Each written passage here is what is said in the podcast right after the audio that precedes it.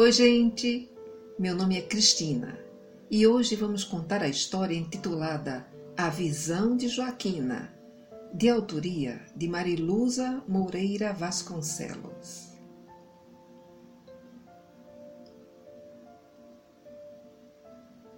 Joaquina era uma jovem muito alegre, ativa e trabalhadora. Sabem por que ela era alegre? Porque conhecia e tinha consigo um tesouro, o maior tesouro da terra. Esse tesouro de Joaquina era tão valioso que a fazia a mulher mais rica da terra. Podia haver um rei que possuísse coroas cravejadas de brilhantes ou cofres cheios de ouro e pedras preciosas, que ele não seria mais rico que Joaquina.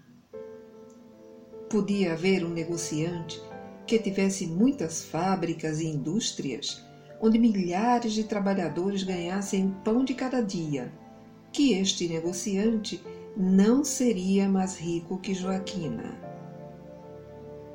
Podia haver um fazendeiro dono de imensas terras e muitas plantações e gado, que ele não seria mais rico que Joaquina.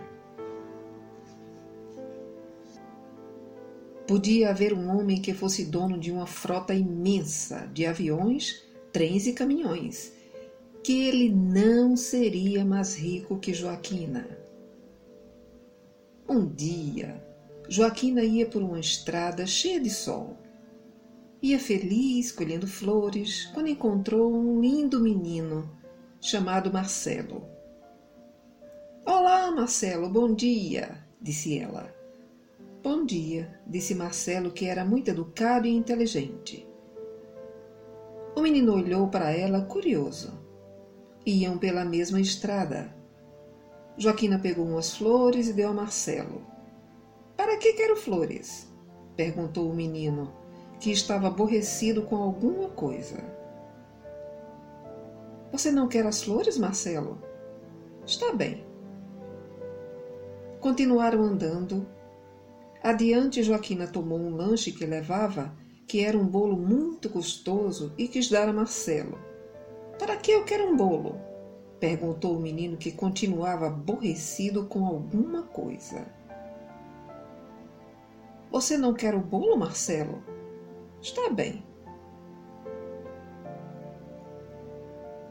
Mais adiante, como se estivesse ameaçando chuva, Joaquina e Marcelo viram uma cabana e foram se abrigar. Ela acendeu a lareira e falou: Quer ouvir uma história, Marcelo? Para que eu quero uma história? perguntou o menino.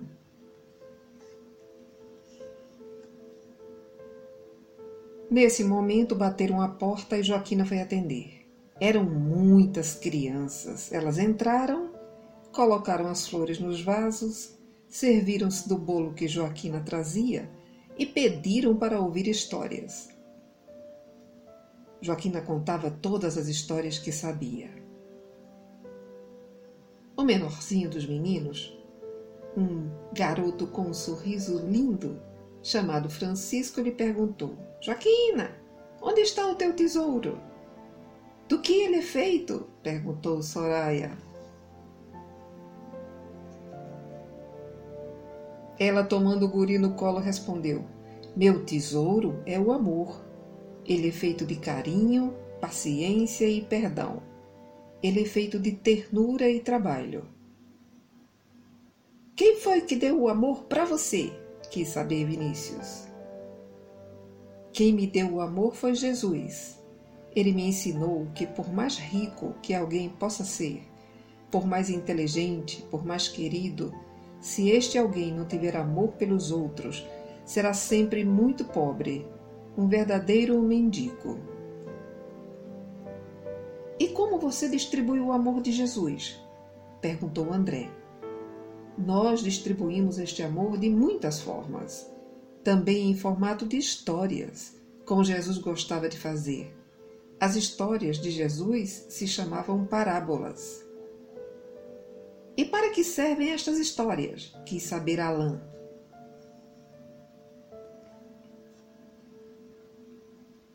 Enquanto as histórias são contadas, os anjinhos da guarda aproveitam para acender luzinhas dentro das crianças.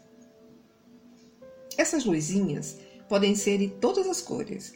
Podem ser acesas no coração, na cabeça, nas mãos, no estômago e nos olhos e nos pés. O que acontece quando se acendem luzinhas no coração? perguntou Jussara. Quando acesas no coração, a criança fica cada vez mais bondosa.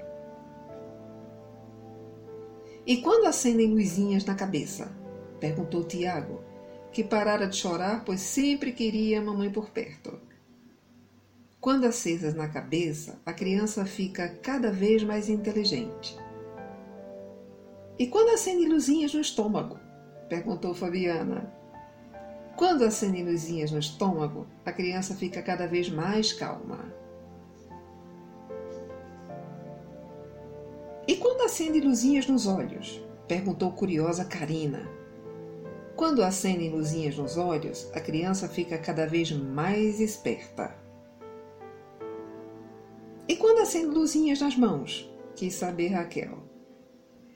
Quando acendem luzinhas nas mãos, a criança fica cada vez mais estudiosa, mais produtiva, respondeu Joaquina. E quando acende luzinha nos pés? perguntou Renata. Quando acendem luzinhas nos pés, a criança fica cada vez mais forte. E para que servem essas luzinhas? perguntou Flávia. Essas luzinhas servem para iluminar o caminho quando chega a noite, falou Joaquina. Para iluminar o caminho à noite, a gente usa as luzes das casas, dos postes, dos carros ou lanternas, falou Marcelo. Mas a noite que estamos falando chama-se sofrimento. E para enfrentar esta noite é preciso ter pelo menos uma dessas luzinhas acesas dentro de nós, Marcelo. A chuva tinha passado e Joaquina ia continuar seu caminho e convidou as crianças. Vamos juntos! Que estrada é aquela? perguntou Juliana. Aquela é a estrada da vida. Todos nós temos que seguir por ela. Mas, como tem muitos atalhos, às vezes as pessoas entram nos atalhos e se perdem, porque eles não levam a lugar nenhum. Quantos quilômetros ela tem? perguntou Otávio. Ela não se mede por quilômetros. Conta-se pelas horas, pelo tempo, pelos anos. Onde ela começa? perguntou Maíra. Ela começa na cidade chamada Berço e termina quando encontramos a porteira chamada Morte, que abre a fazenda do mundo espiritual. Você nos leva com você? perguntou João Marcos.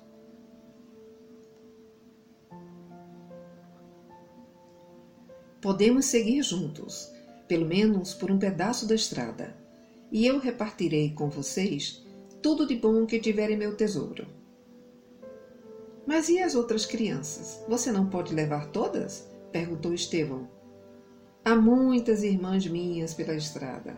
As crianças que não vierem comigo irão com estas minhas irmãs, que também têm o tesouro do amor que Jesus lhes deu.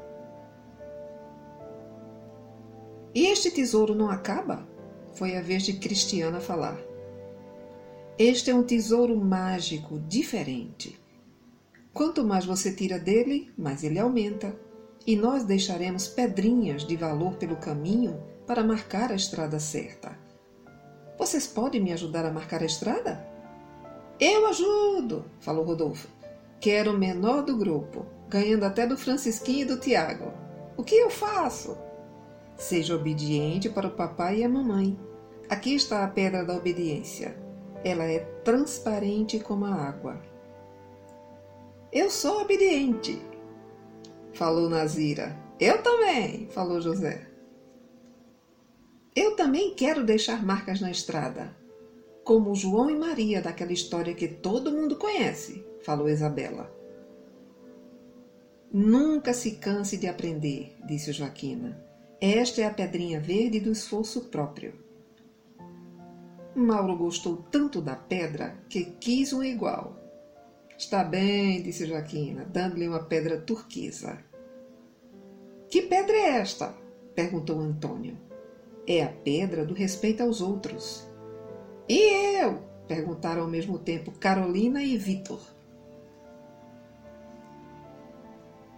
Vocês dois marcarão o caminho com estas pedrinhas vermelhas, que representam o carinho que devemos dar a todas as criaturas. Mas desse jeito não vai sobrar pedra nenhuma para mim, falou Nazira. Você leva estas pepitas douradas. O que elas representam? Elas representam a alegria, que é o sorriso, a palavra boa e a confiança. E eu? perguntou José. Você leva com você a pedra lilás da amizade. Sem amigos, a estrada seria um deserto muito triste. E que pedrinha eu levo? pediu Marcelo Antônio. Aqui para você temos a pedra prateada. Ela é toda feita de lágrimas e representa o perdão. Às vezes, precisamos perdoar as pessoas, porque elas não nos entendem. E eu? Tenho uma pedrinha para me levar? exclamou João Marcos. Você marcará o caminho com a pedra rosa do trabalho. Sem trabalho, nada existe. Marcelo estava a um canto quieto e calado. Joaquim olhou para ele e pediu: Vamos, Marcelo. Para você guardei uma pedra muito valiosa e gostaria que você a levasse consigo. Que pedra é essa? quis saber o menino.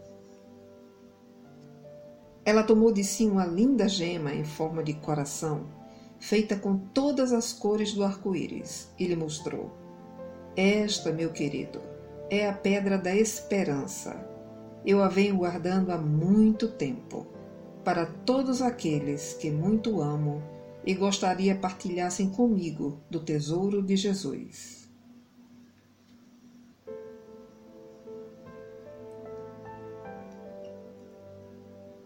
Gostaram da história? Joaquina nos mostrou o que é importante em nossas vidas e que todos nós podemos ajudar as pessoas que necessitam de ajuda. Na próxima semana teremos mais histórias. Pede para a mamãe ou para o papai se inscrever em nosso canal e você vai ser avisado quando tivermos novas historinhas, tá? Beijo para tu. Tchau.